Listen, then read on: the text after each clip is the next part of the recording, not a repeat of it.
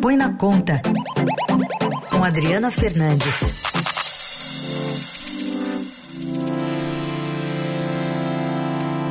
Bom dia, Adri, tudo bem? Bom dia, Carol. Bom dia, Heisen. Bom dia a todos que bom estão dia. nos ouvindo aqui na Dourado. Vamos falar sobre reforma tributária que deve ser votada hoje no plenário do Senado, previsão do presidente da Casa, Rodrigo Pacheco. Ontem, por 20 a 6, passou na CCJ, na Comissão de Constituição e Justiça, texto base, proposta que é, tem ali 36 emendas acatadas né, pelo senador Eduardo Braga, apresentadas na última hora ali por os parlamentares. Algumas sugestões aumentam o número de setores como, com tratamento diferenciado, ampliam o uso do cashback e atendem a interesses de governadores do Centro-Oeste. No total foram apresentadas 802 emendas e mais de 250 foram acatadas.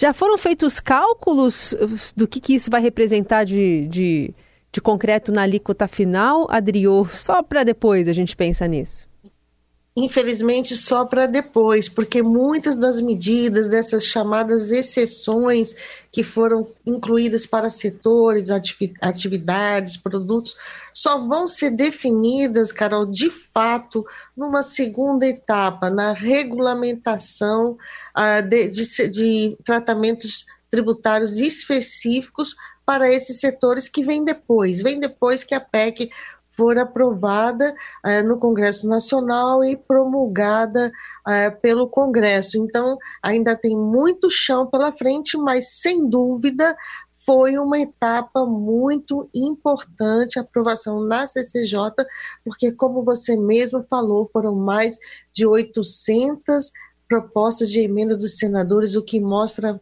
muita pressão, um caldeirão que foi essas últimas semanas no Senado Federal.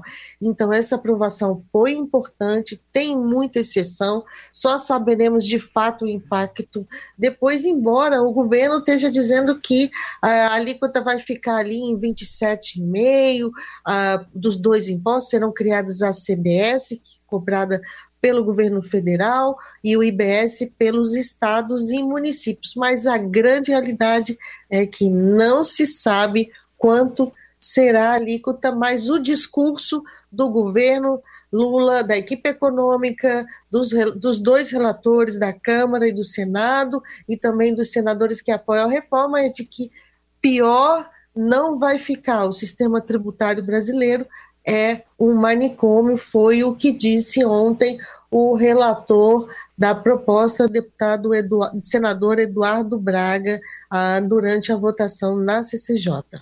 O Adri já sabe, né, pelo visto, que vai ter mudança nessa reforma em relação ao que foi aprovado lá na Câmara, então tem que voltar para a Câmara.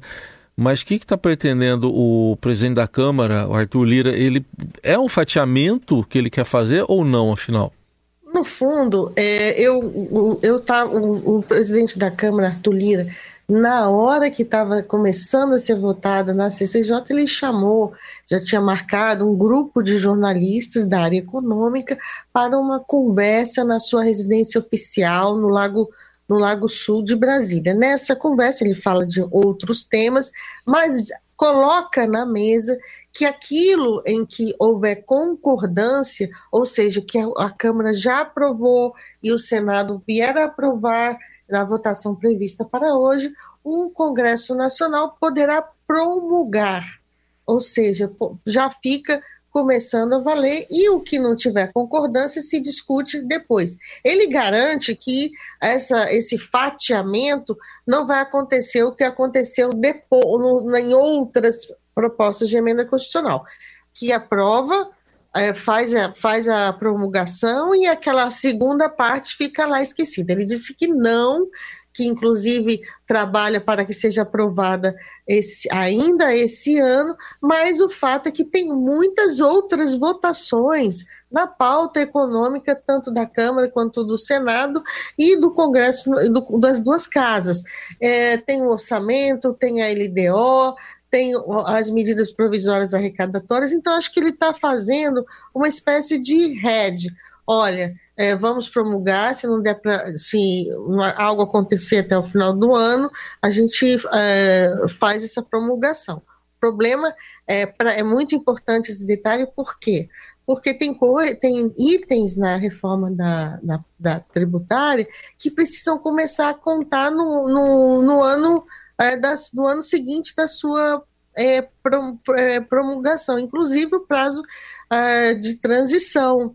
Então, é, por, é importante que ela seja aprovada ainda é, em 2023 e eu vejo o sinal dele é, nessa linha. Mas ele, um detalhezinho importante, ele falou assim, recomendou bom senso ao Senado para que não faça uh, tantas mudanças em relação aos acordos que foram feitos na Câmara. Andri, mas a gente está vendo uma avaliação, né, muitas vezes do presidente, do Fernando Haddad, do ministro, até do, do secretário extraordinário de reforma tributária, Bernardo Api, dizendo que, olha, Apesar dos ajustes, apesar das concessões, no pacote geral vai ficar mais positivo do que a situação que está agora. Uma condescendência né, em relação ao que está sendo feito e a essas exceções que estão sendo incluídas. Pode é. chegar um ponto em que isso de fato seja um problema, porque aí se cria um, um monstro muito grande ali para se dar conta? É, tem muitos especialistas apontando esses riscos, essa que eles chamam de deformação do texto, mas o clima, como eu falei, é assim, pior não vai ficar. É isso que está empurrando esse discurso, essa narrativa hum. que está empurrando o debate uh, e as negociações da reforma. Vamos aprovar logo.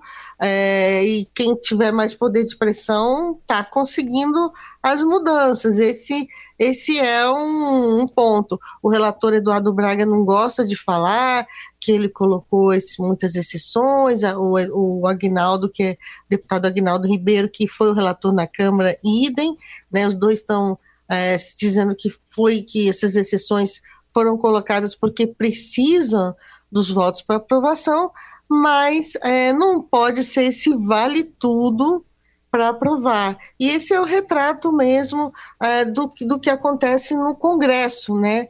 É, chega uma proposta, ela, ela, ela é um jogo de pressões da sociedade e vai e vai mudando. Tem, eu fiz uma entrevista com o economista Marcos Lisboa, um, economista que é muito ouvido pelos parlamentares, e ele chamou a atenção de que essa, o Brasil perde, o Congresso Nacional perde a oportunidade de fazer uma reforma tributária melhor.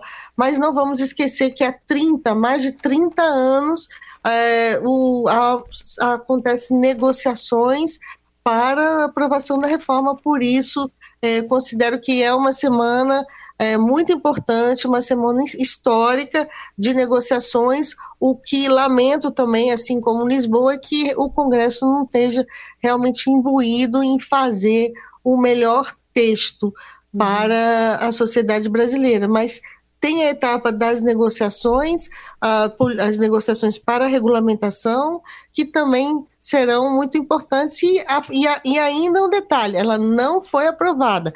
Teremos a votação é, no dia de hoje, prevista para começar às 14 horas, depois volta para a Câmara e vamos ver se Pacheco, que é o presidente do Senado, Rodrigo Pacheco, e o presidente da Câmara, Arthur Lira, Arthur Lira se entendem para promulgar o que eh, já tem de acordo, o que já tem de consenso entre as duas casas, deixando a polêmica para depois. Isso vai ser um sinal muito importante também para os investidores que aguardam aí uma notícia melhor sobre a economia brasileira, porque desde da aprovação da reforma no início de julho, as notícias, a pauta econômica no Congresso Nacional não avança, só dificuldades, só medidas para aumento de gastos e redução uhum. de despesas. Então, a aprovação da reforma é como um respiro, né? Uhum. Porque, é, mesmo com essas exceções,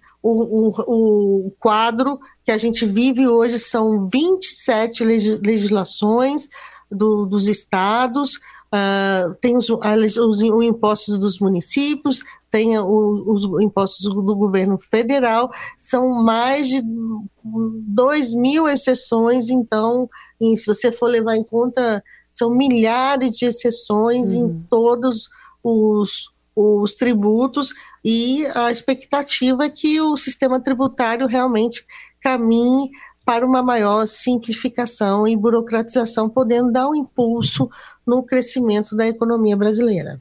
Adriana Fernandes, obrigada por hoje. Até sexta. Até.